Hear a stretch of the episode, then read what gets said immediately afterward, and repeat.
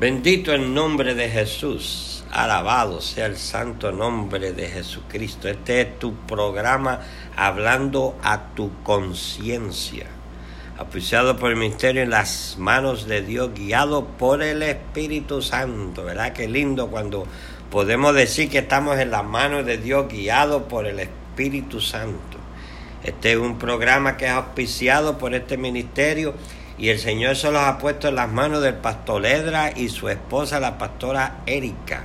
Hablando a tu conciencia. ¿eh? Esto es dirigido por el Espíritu Santo. No hay duda de esto, porque el propósito es hablarte a tu conciencia. Venimos a tratar de exhortarte, venimos a tratar de traerte la verdad para que tú la apliques a la vida tuya.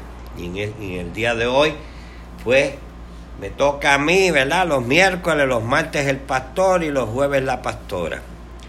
Y aquí vamos a hablar hoy sobre la promesa del Espíritu Santo que es tuya. Te estoy hablando a ti, hijo de Dios, hija de Dios.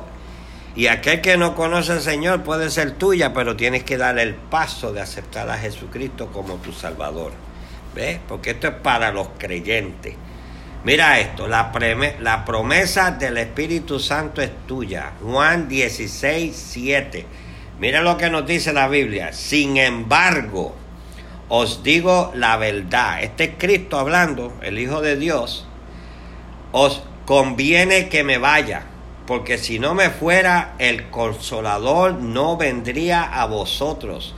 Pero al irme os lo enviaré. Mira lo que él dice os conviene. O sea que Cristo vino por un tiempo. Ah, vino aquí encarnado Dios, encarnado en hombre, vino a cumplir una misión, pero nos dice que os conviene, que nos conviene que tiene que regresar al Padre. ¿Por qué? Porque entonces viene el Espíritu Santo, que es Cristo en espíritu. Ese es el que mora en los corazones de cada uno de los creyentes. Tienes que entender que en el tiempo que Jesucristo estaba en la tierra era Dios hombre. Él no podía estar solamente una vez en un lugar, no podía estar en todo lugar a la misma vez. ¿ves? Pero como el Espíritu Santo, Él está como Él es, omnipresente, donde quiera y mora en ti. Tú quieres que eres cristiano, cristiana, hijo de Dios, hija de Dios. Mira esto. Como Dios prometió, envió su Espíritu a vivir dentro de cada uno de nosotros que proclamamos a Jesús como su Señor y Salvador. Su promesa está registrada por las palabras de Pedro en Hechos 2, 38 y 39. Nuestro cuerpo se convierte en el templo del Espíritu Santo. Cada uno de nosotros somos el templo del Espíritu Santo. En el Viejo Testamento Dios moraba en el arca, pero ese es Viejo Testamento. Estamos en el Nuevo Testamento. ¿ah? Es uno nuevo. El arca, si vamos a ponerlo de esta manera, eres tú y yo. ¿Ves? Él mora en ti ahora. ¿Ves? Qué lindo, ¿verdad? Que donde quiera que vamos sabemos que Dios está con nosotros, ¿verdad? Aleluya, aleluya. Ah, mira esto, ¿no sabéis que vuestros cuerpos son templos del Espíritu Santo? Que está en vosotros a quien habéis recibido de Dios. No te perteneces a ti mismo, 1 Corintios 6, 19. O sea, hermano y hermana en Cristo, tu cuerpo no te pertenece a ti, le pertenece a Dios. ¿Eh? Le pertenece a Dios. Es lo que dice la Biblia, no soy yo lo que lo estoy diciendo. El poder, aleluya, y la presencia del Espíritu Santo en nuestras vidas deben ser apreciados como la posesión más valiosa de nuestra vida. No importa cuán grande sea su ministerio, o cuán profundo parezca ser su caminar con el Señor, si descuidamos el tiempo con Dios, somos nosotros quienes sufrimos. Por eso que tenemos que buscar de la presencia de Dios diariamente. Tenemos que eh, eh, buscar la manera no de contristar al Espíritu Santo. Hay diferentes maneras que podemos contristar al Espíritu Santo. Pero si nos mantenemos con esa relación, el mismo Espíritu Santo te ayuda, te guía, te enseña. ¿Ah? Porque eso es lo que la Biblia dice. Ahora, mira, tenemos que buscar ¿eh? su presencia todos los días. Necesitamos tomarnos un tiempo para tener comunión con el Espíritu Santo. Cuando pasamos tiempo con Él, cada día Él nos da el poder de pelear la buena batalla. Por eso fue que Pablo le dijo a Timoteo, al final ya de su ministerio, que ya estaba para para irse con el Señor, ¿ah? le dijo a Timoteo, ¿verdad que sí? Le dijo, ¿ah? he peleado la buena batalla. Sin el Espíritu Santo no podemos pelear esta batalla. Y déjame decirte, si estamos haciendo la voluntad del Señor, si realmente estamos haciendo la voluntad del Señor, vas a estar en batalla. Porque el enemigo va a buscar la manera de pararte, tanto de adentro como de afuera. Así que necesitamos al Espíritu Santo. No se puede escuchar, escuchen esto, no se puede escuchar la palabra de Dios sin el aliento ¿ah? de Dios. ¿Y quién es el aliento de Dios? El Espíritu Santo es el que da vida a esas palabra. Mm, ya ve la importancia del Espíritu Santo. El Espíritu Santo es el vehículo que lleva la voz de Dios. Por eso es que tú ves que hay personas ah, que, que, que, vienen y pueden estar bien preparados, pueden tener muchos conocimientos, pero sin embargo los conocimientos, la preparación que tiene, el Espíritu Santo no está en el asunto. No hay poder en las palabras, podrán ser buen oradores, ¿ah? podrán trazar, ¿verdad? Con tantas palabras bonitas, pero sin embargo no hay poder. ¿Sabes por qué? Porque esa palabra viene del hombre, no viene del Espíritu Santo. Esa es la razón que tú ves que Dios puede utilizar una persona que no tiene ningún tipo de preparación, pero su relación es con el Espíritu Santo, busca de Dios, ora, ayuna, ¿verdad que sí? Entonces cuando abre la boca, lo que sale de esa boca es poder, porque viene ungido por el poder del Espíritu Santo. ¿Viste? ¿Eh? Aleluya. Gloria a Dios. Ahora oigan esto. Es imposible recibir la palabra de Dios sin el Espíritu Santo. O sea, por eso es que nosotros tenemos que dejarnos ser dirigidos por el Espíritu Santo. Él nos usa a nosotros como un vaso y Él es el que va a tocar los corazones, tanto a los inconversos como a los que están dentro de la iglesia. ¿Ya ves? Pero tiene que ser todo dirigido por el Espíritu de Dios. Mira lo que dice el principio este, es en Zacarías, mira lo que dice, no es con ejército ni con fuerza, sino por mi Espíritu, dice el Señor. O sea, todo es a través del Espíritu Santo y nosotros estamos bendecidos porque el Espíritu Santo mora en nosotros. En la época del Viejo Testamento, el Espíritu Santo no moraba en los seres humanos, bajaba, ¿eh? le daba la unción, lo, lo usaba y después volvía y partía de nuevo. Pero sin embargo, hoy día el Espíritu Santo mora en nosotros. ¡Wow! ¡Qué ventaja! ¿Verdad que sí? ¡Qué linda es la gracia del Señor! Necesitamos el poder. Oigan esto, el poder discernidor del Espíritu Santo para conocer la verdad. Eh, por eso es que hay tanta gente engañada. Eh, dentro de lo que se conoce en la iglesia organizada, desde los cocorocos para arriba hasta abajo, hay mucha gente que están engañada. ¿Sabes por qué?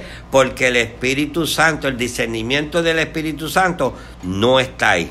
¿Mm? Vuelvo y repito, mucho conocimiento, ¿ah? ¿viste? Mucha palabrería, pero sin embargo, el poder del Espíritu Santo no está en el asunto. Hablo en general. O sea, no, no, no, aquí no estoy acusando a nadie, ni eh, señalando, ni poniendo el dedo. Estoy hablando en general. Y ustedes saben de lo que yo estoy hablando. ¿Ah? Mira aquí, voy a repetir, dice, necesitamos el poder discernidor del Espíritu Santo para conocer la verdad. Él es el Espíritu de la verdad. Mm, eso lo vemos en Juan 14, 17, versículo 26, capítulo 15, versículo 26 nuevamente. Él nos guiará a toda verdad. ¿Ves? ¿Quién te va a guiar a la verdad? El Espíritu Santo. Sin Él no podremos entender el reino de Dios. Mm, mira lo que dice Romanos capítulo 14, 17. Porque el reino de Dios no es comer ni beber, sino justicia, paz y gozo en el Espíritu Santo. No es en las posesiones materiales que tú puedas tener. Es, todo lo contrario a lo que ustedes están oyendo por ahí. ¿Ves? Mira esto. Porque el reino de Dios no es comer ni beber, sino justicia, paz y gozo en el Espíritu Santo. Oigan aquí ahora, el reino de Dios no consiste en cosas externas, sino en realidad espiritual. Aquellos que comprenden las realidades espirituales del reino no elegirán el gozo breve de satisfacer deseos egoístas sobre el gozo espiritual de dejar de lado esos deseos por el bien de los demás. Voy a repetir esto, ¿ok? Y voy a tomar mi tiempo ahí. Mira, el reino de Dios no consiste en cosas externas, sino en realidad espiritual. Aquellos que comprenden las realidades espirituales del reino no elegirán el gozo breve de satisfacer deseos egoístas sobre el gozo espiritual de dejar de lado esos deseos por el bien de los demás. Ya ves lo que te quiero decir. Cuando el Espíritu Santo está operando en tu vida, Él empieza a enseñarte las necesidades que hay alrededor, ¿ah? para que Él, el Espíritu, usarte a ti y suplir las necesidades de una manera u otra. ¿Ya ves? ¿Cuáles son? Él te va dirigiendo y tú te pones en un lado para el lado o en un plano segundo y deja que el Espíritu te use para satisfacer las necesidades de las personas que el Señor te pone. Tanto puede ser física, tanto puede ser materiales y tanto pueden ser espirituales como predicarle y llevarle el mensaje de salvación a aquellos que no conocen a Jesucristo. ¿eh? El Espíritu Santo te ayudará a caminar y vivir por fe. En 2 de Corintios capítulo 4, 13 nos dice que Él es el espíritu de fe. ¿eh? Por eso es que podemos caminar. Oigan esto, podemos caminar por fe y no por vista. Si estamos dirigidos por el Espíritu Santo. Si no, vas a caminar por vista. Por eso es que tenemos muchos cristianos que están dejotados, porque se dejan llevar por las circunstancias. ¿eh? Esto aquí no va a ser fácil, servirle al Señor no va a ser fácil. Si tú eres dirigido por el Espíritu Santo, vas a tener oposición, vas a tener oposición de adentro, vas a tener oposición de afuera, vas a tener oposición del enemigo. El enemigo va a usar personas inclusive que dicen que son hijos e hijas de Dios. ¿ah? ¿Cómo, ¿Cómo te puedo probar eso? Cuando Pedro, ¿se acuerdan Pedro, el famoso Pedro? ¿Ah? que trató de parar al Señor Jesucristo de cumpliera con su misión. ¿Y qué fue lo que dijo? ¿Qué fue lo que dijo Jesucristo? ¿Ah? ¿Viste? ¿Qué fue lo que dijo? Apartado de mí. ¿Ah? ¿Ves? Está refiriendo a Satanás. Apartado de mí, Satanás. ¿Eh? No se lo estaba diciendo a Pedro, pero Pedro estaba siendo usado por el enemigo para parar la obra y él no lo sabía. Pues así tenemos muchos hijos, hijas de Dios, ¿Ah? Fíjate, son hijos y hijas de Dios, ¿viste? Pero no han entendido el concepto del Espíritu Santo. Él te va a dar el discernimiento. ¿Eh? Esto uno va aprendiendo, porque yo tuve que pasar por todo eso también, ya ves, pero hoy día, gracias a Dios, pues ya soy más sensitivo al Espíritu Santo. Gloria a Dios, aleluya. Y ya para concluir, mira esto, dice, la conclusión es la siguiente. Necesitamos estar llenos del Espíritu de Dios. Dice en Efesios 5:18, pero ser lleno del Espíritu. Esto no es una sugerencia, esto es una orden. Y es una orden de parte del Espíritu Santo. Cada vez que Pablo, Pedro y todo esto que la Biblia Dios ha utilizado para escribir, quien está hablando a través de ellos es el Espíritu Santo. Y eso es lo que tú tienes que entender, que es el Espíritu Santo que te está hablando a través de las escrituras. ¿eh? Repito, pero sé lleno del Espíritu. ¿eh? Efesios 5:18, esto no es una sugerencia es una orden. Seamos llenos del Espíritu de Dios todos los días al buscar su presencia. ¿Ah? Dice, mira esto, para que podamos vivir una vida victoriosa, oigan esto, podamos vivir una vida victoriosa, ¿ah? necesitamos el Espíritu de Dios. Nuestro ayudador, el Espíritu Santo del Dios viviente, ¿ves? Mira lo que dice, mira lo que dice la Biblia en Hechos 1.8, ¿ok? Mira, pero recibiréis el poder cuando venga sobre vosotros el Espíritu Santo y me seréis testigo en Jerusalén, en toda Judea, en Samaria y hasta lo último de la tierra. El Espíritu Santo te va a dar el poder, el denuedo, te va a dar la fuerza, te va a dar la valentía. Tú buscas de Dios, lee, estudia la palabra, meditas en la palabra y cuando llegue el momento, todo aquello que tú tienes aquí en tu espíritu, el Espíritu Santo lo va a usar para que tú le hables a la gente, para que tú le digas a la gente la grandeza del Dios